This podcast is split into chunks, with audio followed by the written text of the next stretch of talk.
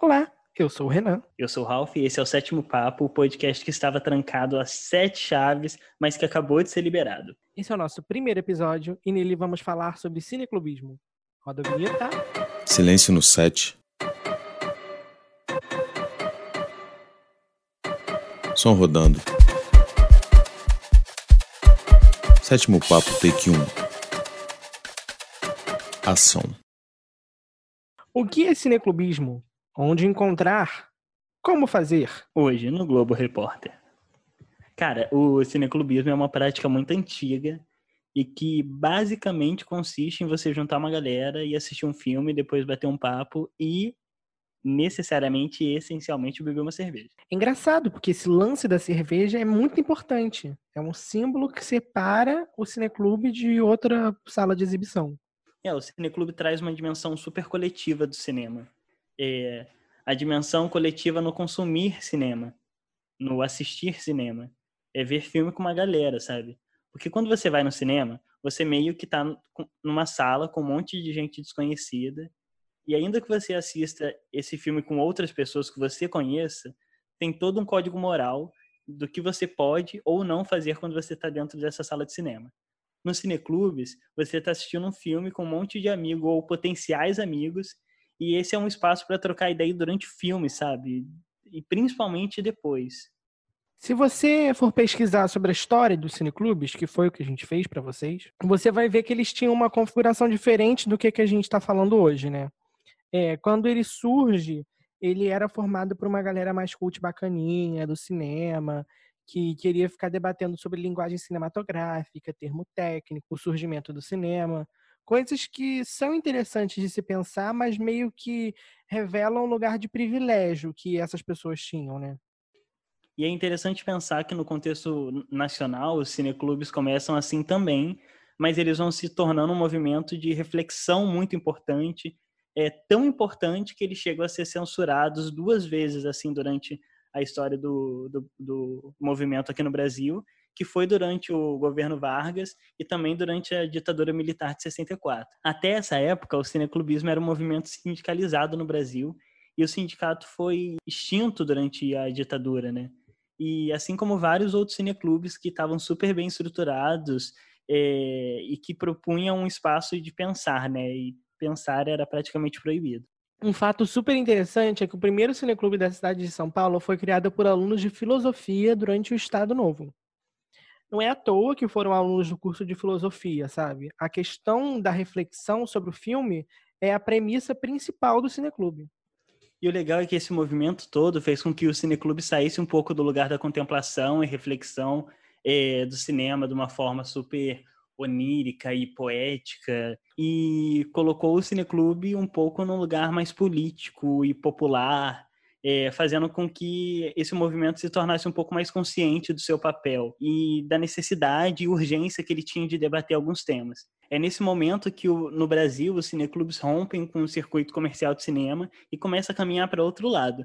Não era mais só o pessoal cult da Zona Sul do Rio de Janeiro que estavam fazendo cineclube é, em outros pontos da cidade esse esse movimento começou a acontecer também. Na Baixada Fluminense, por exemplo, e no Rio de Janeiro como um todo, os cinemas começam a, os cinemas de rua começam a desaparecer a partir de um momento da história, né? Alguns deles viram lojas, como é o caso do Cine Verde, ou então eles vão para dentro de shoppings, que coloca o cinema dentro de uma lógica super capitalista, né? E outro fato que ajuda o cinema a se, se enquadrar nessa loja capitalista é o aumento da violência. Você ir a um cinema de rua não era mais uma coisa tão segura. Era mais seguro você ir para dentro de um shopping que já tinha uma segurança ali dentro. Então, isso faz também com que os cinemas saiam das ruas e vão para dentro de shoppings. É, hoje em dia você assiste um filme, né? E pensando no espaço do cinema é uma coisa que precisa de uma programação financeira e organizacional total, assim, logística, porque você precisa ir para dentro de shopping, você precisa pagar um dinheiro alto nos ingressos e é muito difícil você ir para dentro de um, de um shopping onde o cinema não fique é, perto da praça de alimentação. Então, quando você chega na sala de cinema, provavelmente você passou pela praça de alimentação do, do shopping. Na contramão, os cineclubes de rua, eles são os espaços que você passa voltando do trabalho, eles são aquele lugar que você vai para descansar, são realmente o lugar que você vai com roupa do corpo, você não precisa se arrumar muito. A não ser que você vai encontrar com um crush, que tem aquela pessoazinha que você, é, pô, que é um chavequinho ali enquanto tu tá vendo um filme. Mas você pode assistir o, o, o filme enquanto você está sentado no chão, enquanto você está sentado numa marquise, enquanto você está em pé, enquanto está conversando. Você pode levantar no meio do filme e, fazer outra coisa. Você pode beber uma cerveja, levar teu cooler. A primeira vez que eu ouvi sobre cineclube, ele não era realmente cineclube, né? Hoje, com o que eu entendo hoje cineclube, eu sei que era mais uma exibição, né? Acho que tá muito ligado ao fato de que eu tô mais próximo aos cineclubes da Baixada. E então, assim, todos esses cineclubes que eu tive maior contato nos últimos anos, eles têm muito essa filosofia da ocupação de espaço, da cultura no meio da rua, porque a rua é nossa e a cultura também é nossa e a cultura tem que ser de todos. Então, para mim, enquanto uma pessoa que trabalha com audiovisual, enquanto uma pessoa que acredita na potencialidade do audiovisual, é, eu é, essa filosofia do cineclube para mim é muito interessante, é muito importante. E é legal também porque o, o cineclube traz a ideia de quebrar assim esse imaginário de que o cinema é uma coisa inatingível, sabe? Um lugar que você vai e que você precisa ficar calado, parado, sem respirar, sem comentar, que as grandes salas de cinema têm, né? E a ideia do Lanterninha é um papel muito interessante assim, porque ele é uma pessoa, um cara que está lá para regular o que você pode ou não fazer dentro da sala de cinema. E assim, é interessante também você entender que dentro de uma sala de cinema você vai com uma intenção X para assistir o filme. É, que tem uma dinâmica diferente. Cada lugar que você assiste um filme, você tem uma experiência diferente. Se você assistir no cinema é uma, assistir na TV com a sua família é outra, assistir sozinho no celular é outra completamente diferente. E a do Cineclube é a mais interessante, pensando no audiovisual como alguma coisa coletiva, sabe? É. A gente pode até não ter um lanterninha aqui no Brasil, mas tenta falar só no meio de uma sala de cinema para tu ver se não vem um alguém atrás de você e vai. Ei, cala a boca. Né? Sempre tem alguém assim. Se alguém falar chill pra você no meio do cineclube, é um barraco que tu arruma ali. E o filme passa. Ninguém tá importando, não. Outra coisa legal também dos cineclubes da Baixada é que eles trazem para sua programação as produções locais, né? Os filmes que são produzidos na Baixada, eles são exibidos dentro dos cineclubes da Baixada. Essa coisa de exibir e, e popularizar e mostrar para todo mundo o que está sendo produzido dentro desse próprio território, desse território que está aqui. E aí você leva uma coisa que é, o seu você vê uma coisa ali no, no, no cineclube da sua esquina que o seu vizinho fez, sabe? Isso é muito, isso é uma coisa muito forte do, do cineclube. É, ajuda a desconstruir várias coisas, assim, o imaginário do artista como algo inalcançável, é, o imaginário do trabalhar com o cinema como algo inalcançável. E tem uma galera, assim, muito forte fazendo um movimento artístico e estético muito interessante na Baixada há muito tempo. E quando a gente entrou na faculdade, a gente teve contato com esse pessoal e pra gente foi assim, é, mente explodindo, sabe? Um movimento super interessante, assim, de pessoas que formam uma rede afetiva, a gente vai falar mais sobre isso. É, mas eu acho que uma, um, um grupo, assim, que é referência para todo mundo que faz cineclubismo na Baixada e fora da Baixada e fora do Rio de Janeiro é o pessoal do Mate Huangu. Eu já li é, um, uma entrevista com eles que um integrante falava, tipo, cara, tem um pessoal na Índia que está produzindo filme, ganhando espaço, mostrando a realidade do seu local através do cinema. A gente aqui em Caxias também pode fazer isso, sabe? A gente tem capacidade total é, de criar uma estética nossa, uma visão nossa de um cinema que seja nosso. E foi assim que o, o, a Baixada Fluminense se tornou um, um grande polo da produção de audiovisual no, no Brasil. E é nesse sentido que surge o filme Cineclubismo na BF, que é o curta da Carol Vilamaro, que é a nossa convidada de hoje, que ela roteirizou, dirigiu, fez muita coisa nesse filme. E vocês vão ouvir durante o nosso papo hoje a gente falando de muitos desses nomes, né? Heraldo HB, Igor Barradas, a galera do Mate Congu. A gente vai falar da Jordana, que é uma produtora muito forte aqui da Baixada Fluminense. A gente vai falar da Luana Pinheiro e do Bion, que são do Buraco do Getúlio, e muitos outros nomes. E assim, a nossa dica anotem esses nomezinhos, procurem essas pessoas, procurem esses cineclubes. Se você é do Rio, periferia do Rio, Baixada Fluminense, está ouvindo esse podcast, não conhece essas pessoas, não conhece esses cineclubes, procura também, assim, é, a história que essas pessoas estão construindo, ainda estão construindo, que todas essas pessoas ainda estão fazendo cinema, ainda estão fazendo história com os trabalhos delas. Então, é, a Luana, ela tem um, ela fala uma coisa que eu acho que é muito importante no primeiro no primeiro episódio do podcast dela, que é conheça a sua história e conheça a, eh, a história das pessoas que fizeram antes de você começar a fazer. Mesmo que você vá inventar a roda, mesmo que você vá tentar fazer uma coisa revolucionária, é, vá pesquisar e entender as pessoas que estavam fazendo antes de você, porque pode, primeiro que pode te mostrar o caminho que você pode ter que seguir dali para frente, mas também porque é muito importante a gente é, reverenciar os nossos mais velhos, os nossos antecessores, as pessoas, como eu, eu gosto muito dessa coisa, né? As pessoas que pavimentaram o caminho que hoje a gente está trilhando. Antes de chamar a Carol, tá na hora das nossas indicações deste episódio.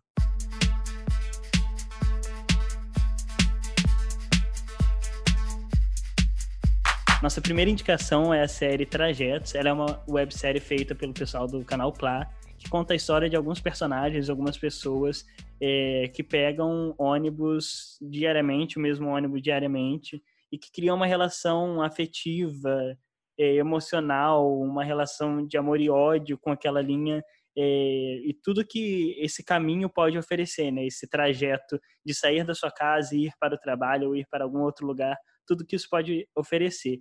E é muito interessante porque ele é feito é, para a internet a partir de um pessoal que está no território da Baixada Fluminense, fazendo o que eles chamam de mídia livre. E, cara, vale muito a pena assistir, de verdade. Está disponível no YouTube. A nossa segunda indicação é uma websérie também. É a websérie Querendo Assunto. É, era um, é um web programa, na verdade, é, produzido de, por e para mulheres. Super interessante, são vários bate-papos com, com mulheres falando sobre é, ancestralidade, falando sobre mulheridade, é, e produzido na periferia do Rio de Janeiro, que é super interessante também. A nossa terceira indicação é o filme Cabela, ele é um filme que a diretora define como uma experiência audiovisual e ele foi realizado de forma colaborativa com mulheres negras, sobre mulheres negras, para mulheres negras, e fala da relação é, dessas mulheres com a transição capilar, com o seu cabelo natural, sua beleza natural. E ele é um filme muito interessante porque também feito por uma pessoa que veio da Baixada Fluminense, feito por uma essa a diretora desse filme chama Yasmin Tainá, ela é incrível e esse filme rodou muito, ele rodou muito vários continentes do mundo e foi lançado no Cineclube Buraco do Getúlio. Então assim, é uma, um, um exemplo incrível de uma produção que foi feita naquela localidade para as pessoas daquela localidade que tem uma relação forte com o cineclube, mas também com um circuito de festivais e que alcançou o mundo inteiro. A nossa próxima indicação é o filme Queimado, de Igor Barradas. O Igor ele faz parte do Cineclube Mate Congu, que é vanguarda dentro da Baixada, está produzindo cinema aí há muito tempo.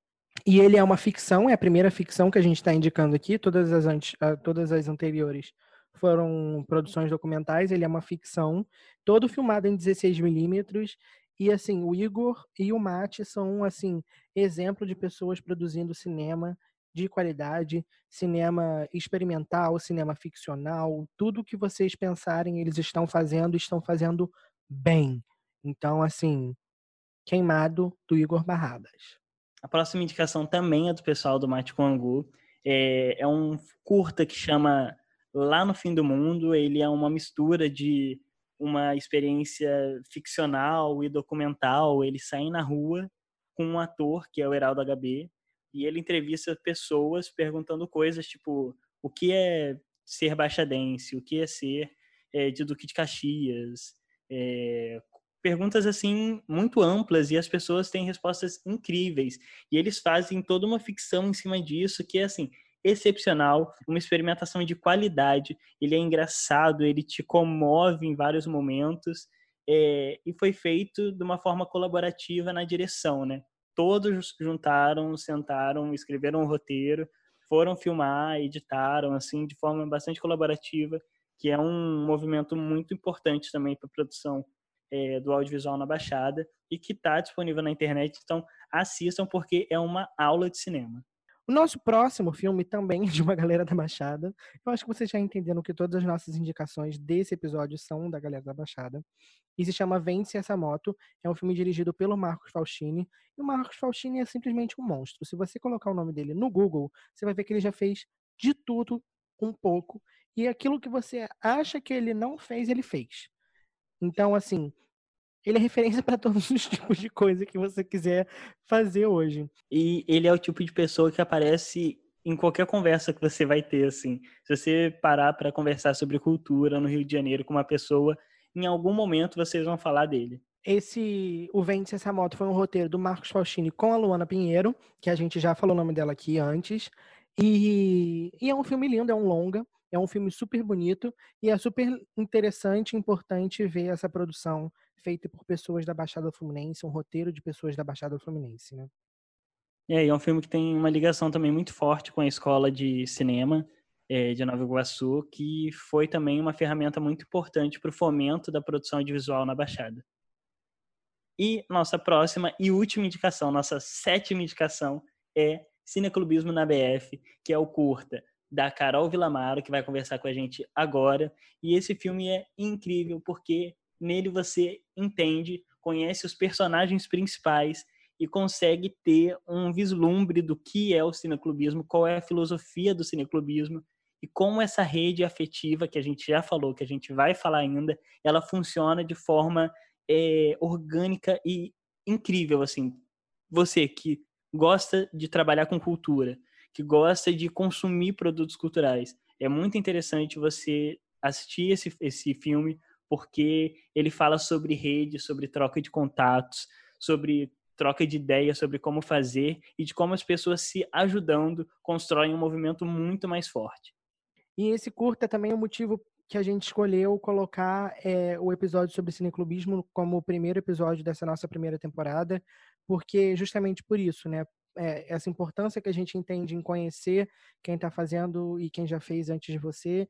E esse filme ele fala muito sobre essas pessoas que estão fazendo, é, mesmo sendo o cineclube sendo talvez a ponta final, né, que seja a parte da distribuição, é, o cineclubismo ele fala mais do que só sobre exibição. O cineclubismo ele fala sobre rede de afeto, ele fala sobre conhecer as pessoas, ele fala sobre democratização do audiovisual.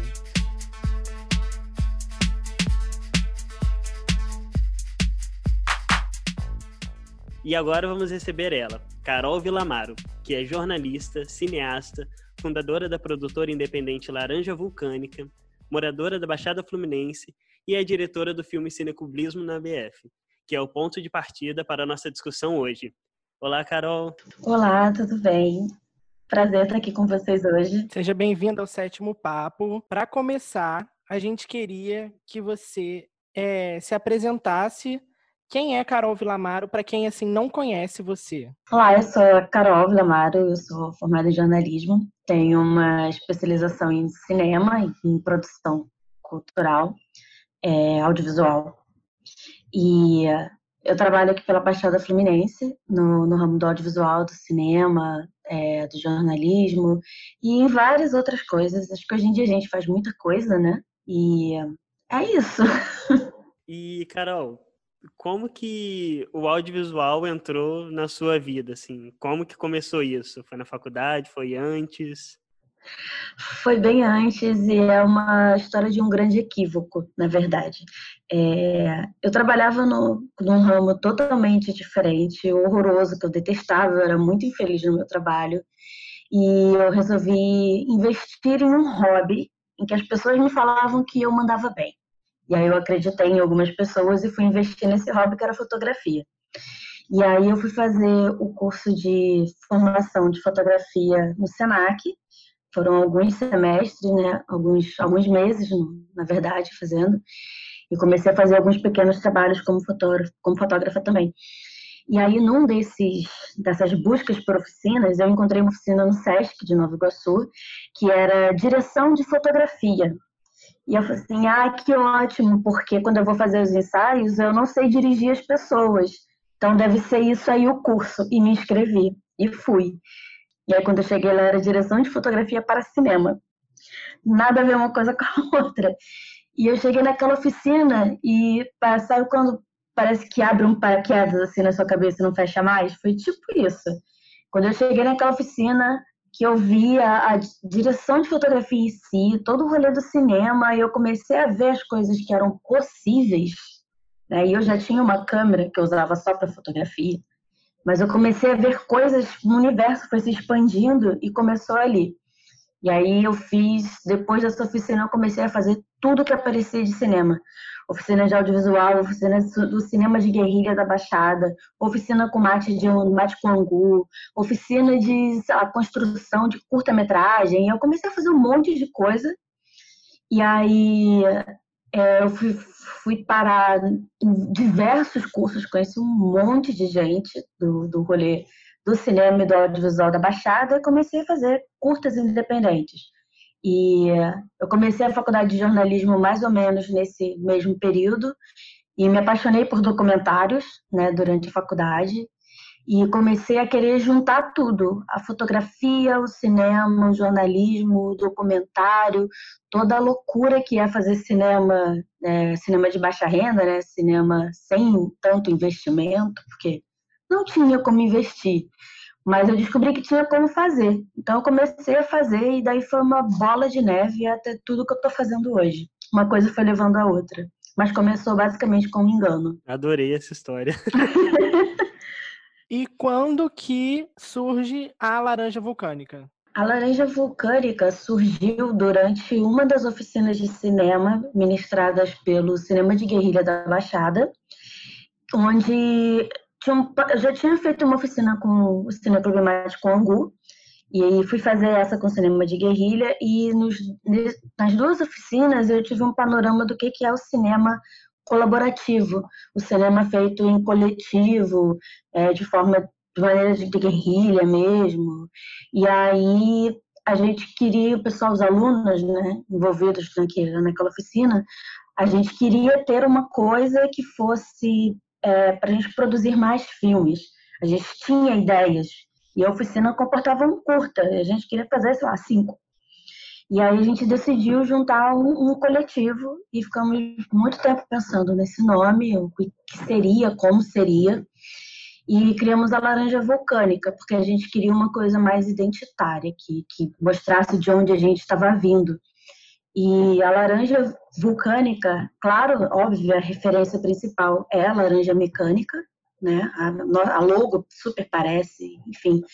Mas a, o que pesou mais na escolha do nome era porque Nova Iguaçu era conhecida como a terra dos laranjais.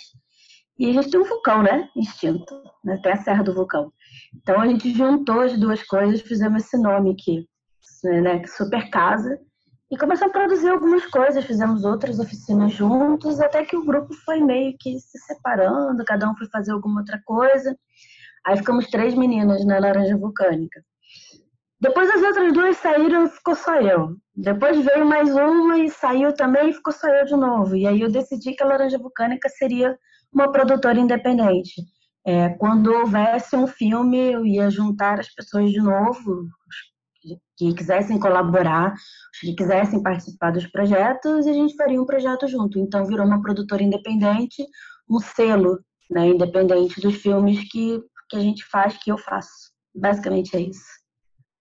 Ouvindo um pouco você falar, né, dessa questão da tanto de como você começou, né, é, frequentando esses cursos, essas oficinas, você cita o nome do Mate Congu, é, o cinema de guerrilha, né? O pessoal do cineclubismo de guerrilha. É, e também fala sobre essa questão de ser uma coisa mais identitária. E isso tem tudo a ver com a questão do cineclubismo, né? É, principalmente na Baixada, assim. Então, a gente já falou um pouquinho anteriormente, mas fala um pouco pra gente, para você, o que é o, cineclub, o cineclubismo. Cara, o cineclubismo, ele é uma, uma grande possibilidade, é uma grande...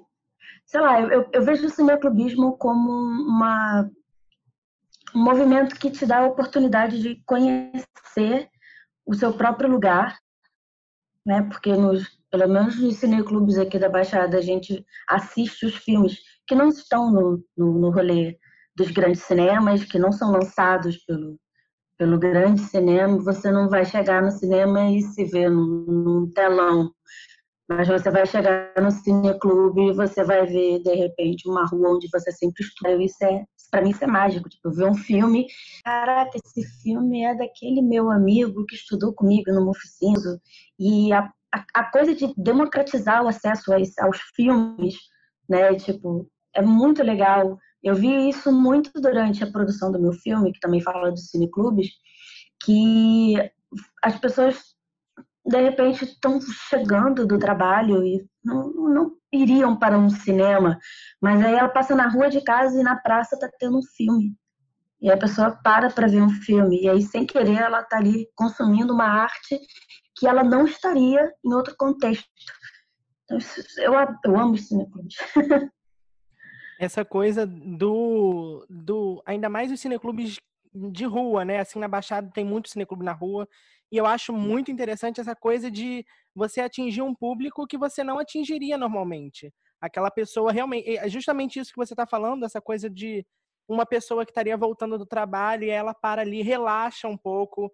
É, é, é tirar o, o cinema dessa dimensão de um lugar onde você tem que ficar parado, onde você tem que ninguém pode falar, tem que ficar quietinho, não. O cineclubismo, os cineclubes, eles são um lugar que você conversa, olha que legal esse filme, você bebe uma cerveja, você encontra as pessoas no cineclube, sabe?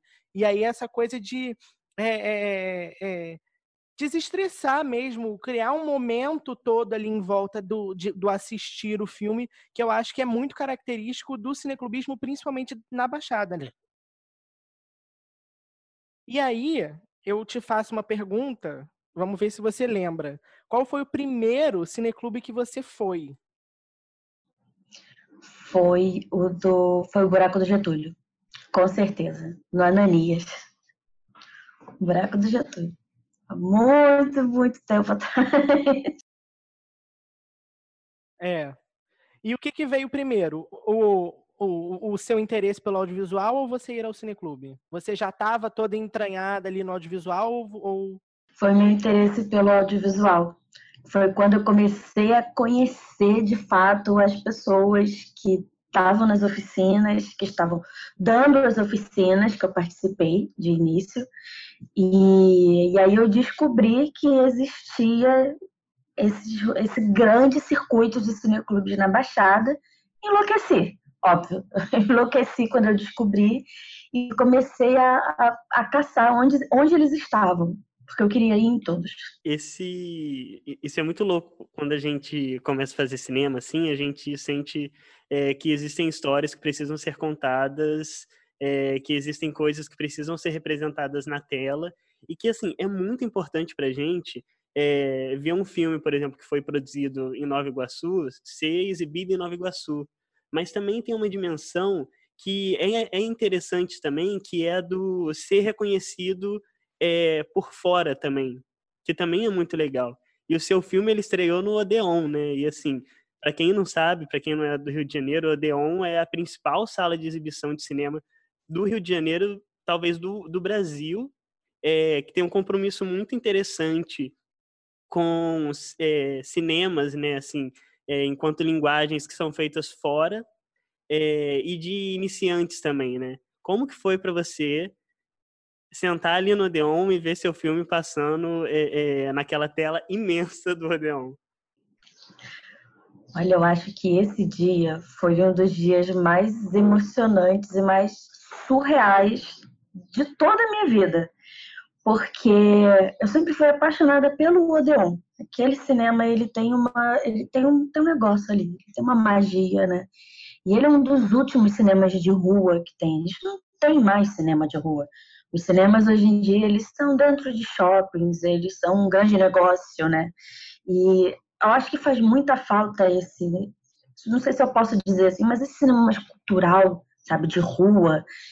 E eu sempre tive um fascínio pelo Odeon, ele é lindíssimo, enfim. E aí uma vez eu vi um filme, eu acho que era, eu acho que era do Cavi, que a personagem estreava um filme no Odeon. E eu achava, eu achei aquela coisa mais linda. Eu falei, nossa, imagina um dia eu estrear um filme no Odeon. E o negócio aconteceu. e foi muito inacreditável, foi muito surreal, assim. Eu, até hoje eu não acredito muito, não, mas eu tava lá. Então, então foi. foi muito, foi lindo. A gente também tava lá. Foi muito, assim, foi muito foda mesmo, perdão da palavra, mas foi muito foda mesmo. porque foi um evento mesmo, assim, a galera toda de cineclube foi todo mundo junto, estar ali naquele momento, sabe? E, e, eu lembro que quando a gente saiu, tava ali Jordana, Heraldo, todo mundo, eu acho que a Luana tava também, eu não lembro, mas tava todo mundo ali sentado no bar, bebendo uma cerveja no final, tipo assim, a galera toda tava ali, sabe? E como que, de onde que surgiu, né, na sua cabeça a ideia de juntar todo esse povo num filme e falar sobre cineclube? De onde que, qual foi o, o, o start para esse filme? Então, o start foi assim, eu, estava já fazendo a faculdade de jornalismo, né? Estava é, pensando em todos os documentários que eu queria fazer na minha vida. E eu tinha um TCC para produzir e eu tinha decidido fazer um documentário no meu como TCC. E aí eu tinha alguns, muitos assuntos em que eu queria abordar, e um deles era o cineclubismo na Baixada, nesse rolê cultural da Baixada Fluminense. E aí, mais ou menos nessa mesma época de pensar em trabalhar TCC, escolher tema, surgiu a Secretaria de Cultura. E aí eu tinha feito uma oficina de elaboração de projeto lá no Donana, com João Guerreiro, com uma galera da, da faculdade, né, de Nilópolis. E aí eu resolvi tentar, por que não, né, escrever um projeto projetal. E aí, para minha completa surpresa, ele foi aprovado. E quando eu pensei, vou ter dinheiro para fazer um filme, eu pensei, vou fazer o do Cineclube no edital, e a outra pauta que eu quero gravar, eu faço para a faculdade. Então, foi basicamente isso. E eu fiquei pensando que seria um, um, um grande ciclo a se fechar, sendo que eu pensava, eu comecei no cinema por causa dos cineclubes, por causa das oficinas que eu frequentei nos cineclubes. E aí eu passei num edital por causa de uma outra oficina que eu fiz dentro de um espaço que acontece no outro cineclube, que é o Donana. Então eu vou fazer um filme sobre cineclubes. E aí, fechando esse círculo, foi assim que eu decidi fazer o cineclubismo. E a gente sabe, assim, que existe um processo imenso desde a ideia é, de se fazer um filme até ir pro Odeon assistir ele pronto, nesse caso.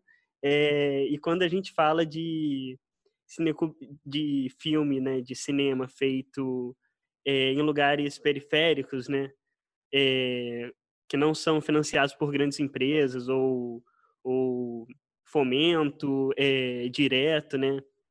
A gente a gente tem um processo muito maior, né? E, e mesmo com dinheiro, às vezes, é, não é tão fácil fazer um filme, principalmente um filme como você fez, que lida com tanta gente, com tantas iniciativas, é, e que precisava aí de uma produção enorme para juntar essa galera toda é, porque a gente faz cinema, mas a gente tem também que trabalhar é, com outras coisas para conseguir se manter, né? Então, isso assim adiciona muitas, muitos obstáculos para a gente. Como que foi esse, essa pré-produção e essa produção do, do filme? Olha, é, esse filme foi uma completa loucura que eu fiz. Porque ele é um filme que ele definitivamente não cabia no orçamento do edital. Quando eu comecei a, a, calcular as coisas, quanto que custava uma diária disso, uma diária daquilo, quanto que custa para eu ir filmar em tal lugar, e agenda, e deslocamento, e equipe, almoço, simplesmente não cabe, não cabe.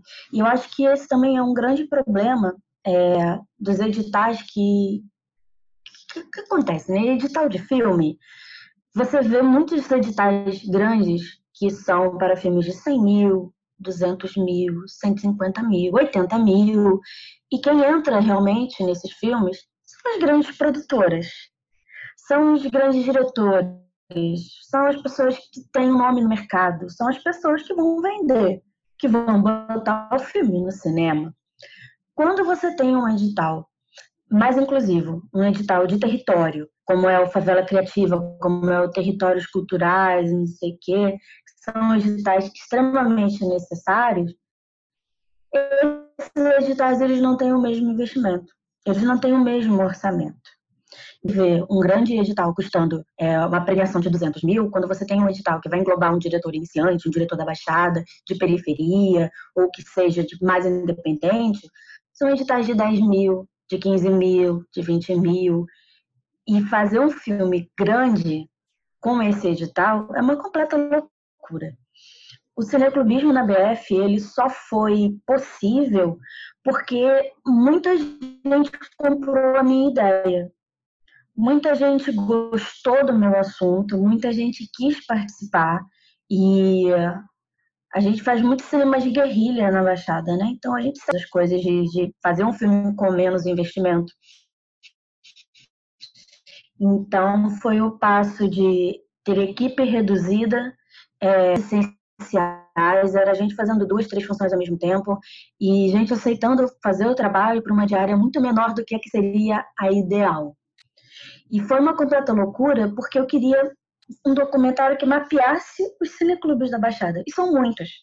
Do, da época que eu fiz a minha pesquisa para hoje, 2020, surgiram muito mais cineclubes que não, não sei nem de onde são. Eu mapeei seis cineclubes. E nós filmamos em Nova Iguaçu, em Nilópolis, em Duque de Caxias, em Belfort Roxo. Foi um super tour, foi quase uma road trip. E foi completamente enlouquecedor. E eu digo para vocês, eu faria tudo de novo, com ou sem dinheiro. e me diz uma coisa, esse foi seu primeiro, primeiro filme? Não, não foi não. Eu fiz alguns curtas dentro da oficina, eu participei de alguns outros, muitos, durante a formação da Darcy Ribeiro. Fiz um filme na Darcy Ribeiro, ele, eu não sei qual é o número dele na, na filmografia, mas ele não foi o primeiro, não. E você, e você já tinha trabalhado com a galera da Baixada antes, em fazer algum filme com eles antes, ou esse foi o primeiro trabalho que você fez nessa coisa do cinema de guerrilha da Baixada? Não. Durante a oficina do cinema de guerrilha, é, eu participei e produzi e escrevi alguns, alguns cursos o primeiro deles era um, um filme totalmente colaborativo, era muita gente fazendo junto, porque o meu cabelo não é liso, e aí tinha uma equipe bem grande, muita gente fazendo, a gente fez um filme, um mix. Eu me dediquei muito na parte do documentário, na ficção, é, tive a ajuda de algumas pessoas, da Evelyn Rosa, que é a protagonista do filme, que tinha toda essa questão do protagonismo negro, do, do cabelo liso e tal. E aí tinha também toda uma questão de ah, a Carol ela é uma diretora branca, porque que ela está falando sobre é, cabelo liso ou não. E aí, nessa parte, eu fiz questão de exercer muito o papel da jornalista, que o, jornalista ele faz isso, ele vira a câmera para o outro lado. Então, foi esse o, o primeiro filme. Depois, a gente fez um filme chamado Laços, que é sobre, sobre violência doméstica, basicamente. Porque na mesma época que a gente estava fazendo a oficina, teve toda aquela campanha do meu primeiro assédio. E aquelas histórias elas foram muito impactantes e a gente ficou muito mexida com tudo aquilo. E aí eu botei no papel e a gente gravou um filme sobre isso. Depois vieram uns microcurtas, uns mini documentários e depois eu fui para Darcy Ribeiro. E aí foi lá que o negócio começou a ficar mais feio. que aí na Darcy Ribeiro tinha toda a, aquela questão de que o cinema é muito um ambiente muito acadêmico, né? As pessoas são muito assim.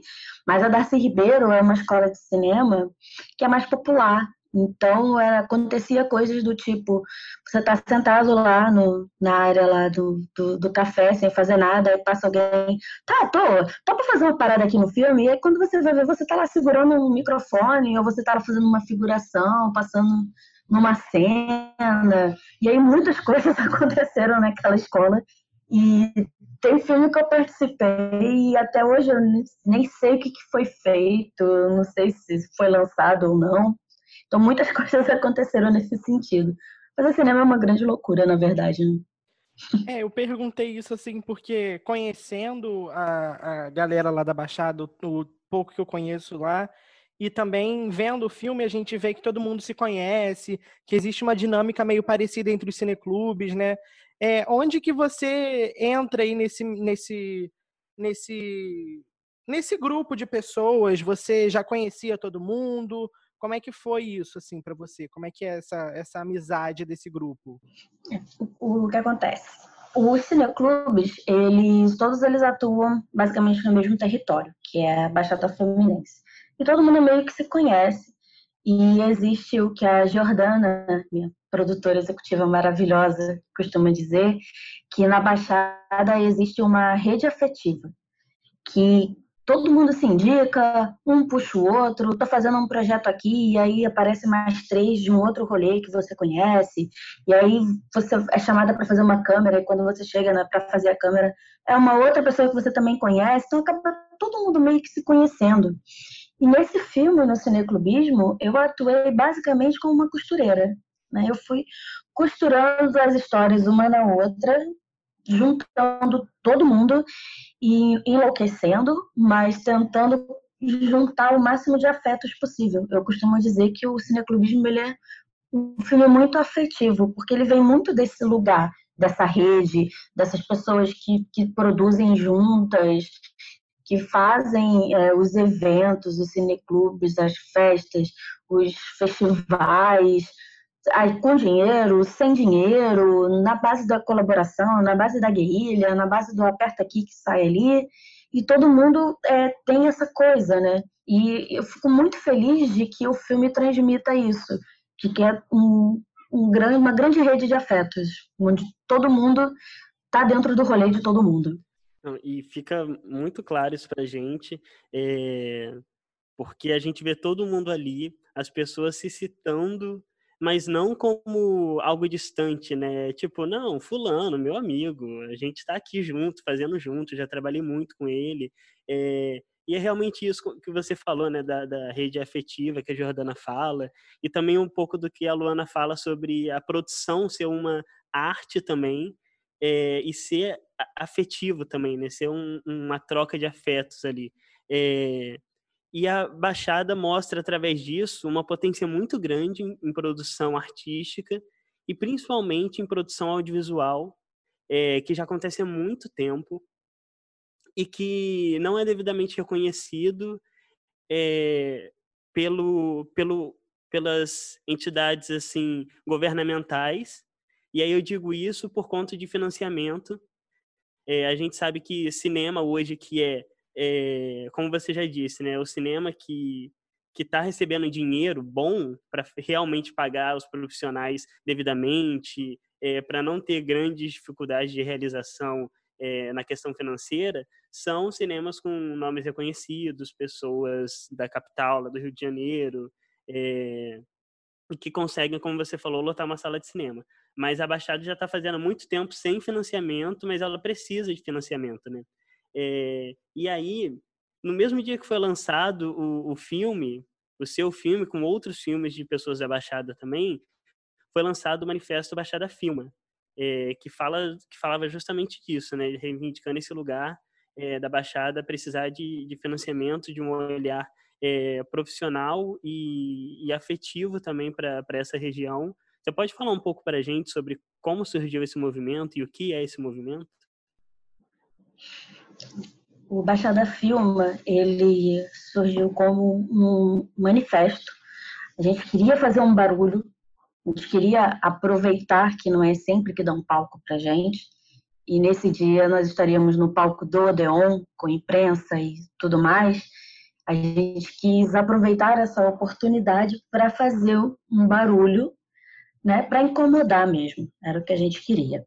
Era porque no edital que eu não lembro agora quantos filmes foram, acho que foram 14 filmes. Sei, oito eram da Baixada. Né? A gente tá, estava em maioria os diretores da Baixada. E aí a gente pensou, cara, a gente tem que aproveitar isso. E aí a gente juntou uma galera, não só os diretores dos filmes, mas um, um puta pessoal da rede da Baixada, e ficamos pensando o que, que a gente podia fazer. A gente queria é, a gente queria cavar uma entrevista para a gente poder falar sobre a democratização do acesso aos editais, que não é democrático, a gente não, não consegue acessar, a gente não consegue chegar, e quando a gente consegue chegar é porque é um edital simplificado ou porque é um edital de território, e a gente queria uma oportunidade para a gente falar o quanto a gente existe e o quanto a gente acha isso errado que não tem edital voltado para o nosso território? Porque não tem pessoas fazendo cinema aqui nesse território? Pelo contrário, a Baixada Fluminense é um grande polo audiovisual. Então, tem gente fazendo cinema para tudo quanto é lado. E não é gente fazendo um, cinema qualquer, ou, ou a pessoa gravando um videozinho qualquer. Pessoas fazendo uma puta produção. Pessoas fazendo filmes incríveis, filmes super de qualidade, filmes não só sobre a Baixada, que também tem isso, né? as pessoas acham que de repente um diretor da Baixada só vai fazer filmes sobre a Baixada. Não, tem gente fazendo filmes sobre tudo quanto é assunto, sobre tudo quanto é pauta. Tem ficção, tem terror, tem é, documentário, tem comédia, tem filme para todos os gostos. Filme trash para quem gosta, filme de romance, por que não? E aí a gente queria aproveitar a oportunidade que deram para gente. Porque a gente começou a, a pensar nisso quando a gente descobriu que a estreia ia ser no Odeon. Porque até então não era. E a gente não sabia onde ia ser. E aí, quando falaram que fecharam o Odeon, que ia ser o Odeon, a gente não podia falar. E aí a gente ficou com um grande ovo na garganta, porque, caraca, o Odeon, meu sonho de estrear um filme no Odeon e eu ainda não posso falar para ninguém. E pensaram, cara, é uma oportunidade, a gente precisa aproveitar essa oportunidade, a gente precisa fazer alguma coisa. E aí a gente fez uma carta, um manifesto, falando que a Baixada existe, falando que a gente faz cinema aqui, falando que a gente quer ter acesso a mais editais, porque noites como aquela da estreia do cineclubismo, onde estreou também outros filmes aqui da Baixada, Cascudos do, do Igor, estreou a TV Olho do, do Rodrigo Dutra, e tantos outros filmes, a gente quer mais noites como aquela. A gente quer mais estreias no Odeon, em outros cinemas, em qualquer lugar do mundo. Mas isso só vai ser possível se a gente conseguir acessar esses editais. A gente não consegue. Então a gente juntou esse manifesto, fizemos um grande estardalhaço, falamos, no, deram a palavra para a gente, ferrou, a gente não largou o microfone. A gente falou tudo que a gente queria falar. Abrimos uma faixa enorme que a gente mandou pintar que é o Manifesto Baixada Firme pela democratização dos editais, fizemos uma grande arruaça no palco do, do Odeon e conseguimos, saímos no jornal. e aí a gente começou a pensar nos desdobramentos que esse manifesto poderia ter. A gente poderia transformar isso em um movimento.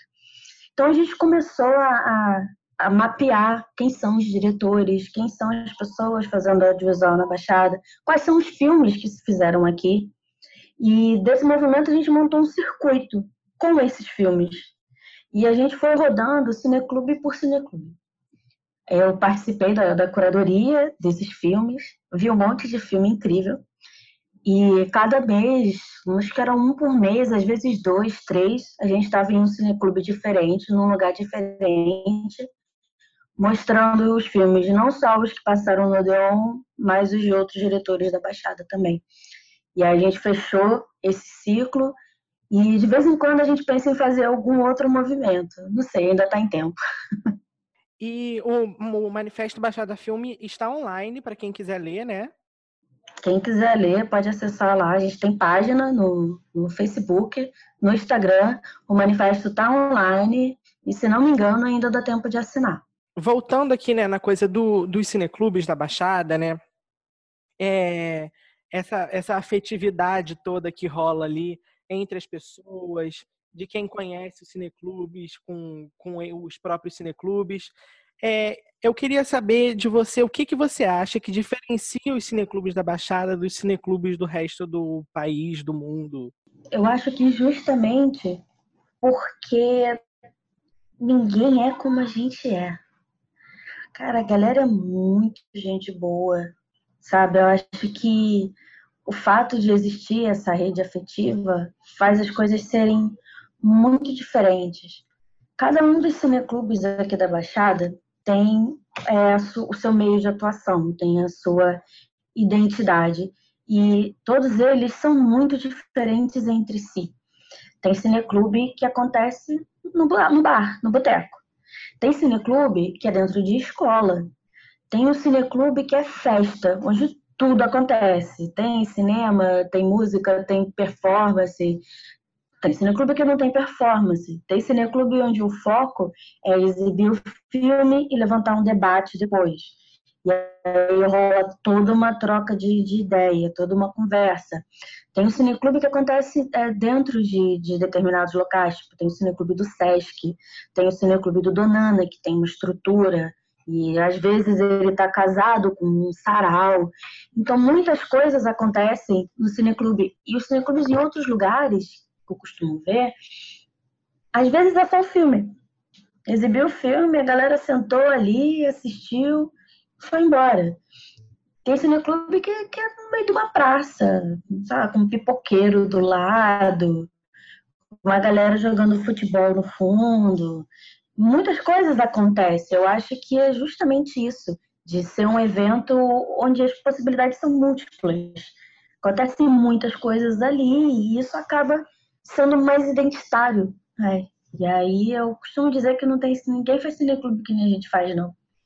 Eu prefiro, prefiro estar no cineclube aqui. Isso é realmente incrível. É, assim, antes da gente passar para os finalmente, eu queria falar assim, parabéns, porque eu e o Ralph, nós somos super fãs, primeiro do, do, de toda a Baixada, e depois desse filme, assim, a gente fez questão de assistir no Odeon. Quando a gente começou a ver, anunciar, a gente falou, caraca, a gente precisa ver esse filme.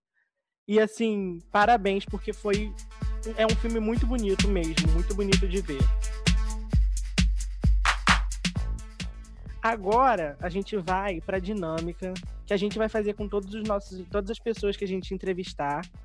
E eu queria dizer para vocês que não estão vendo que a Carol tá muito nervosa com essa dinâmica. e a gente vai pedir para as pessoas que a gente for entrevistar para elas descreverem o filme que mudou a vida delas em sete palavras, mas não pode falar o nome do filme nessas sete palavras, porque o nome do filme as pessoas vão descobrir só lá no nosso Instagram. O palco é seu, Carol. Nossa, isso é muito difícil, realmente. É, mas eu, antes de eu falar, eu quero só agradecer o, elogio e dizer que eu também sou muito fã de vocês dois. Adoro as coisas que vocês produzem. Estou muito feliz de estar aqui no podcast de vocês e fiquei muito nervosa com essa sua dinâmica, tá? É, descrever um filme que mudou a minha vida em sete palavras, sem falar o nome do filme. Eu vou escolher um filme que foi um dos filmes que abriram minha mente para a produção cinematográfica e me fez pensar em todo um, um, estilo de filme, uma identidade de filme. Ele é de também não vou falar o nome dele. Mas tá.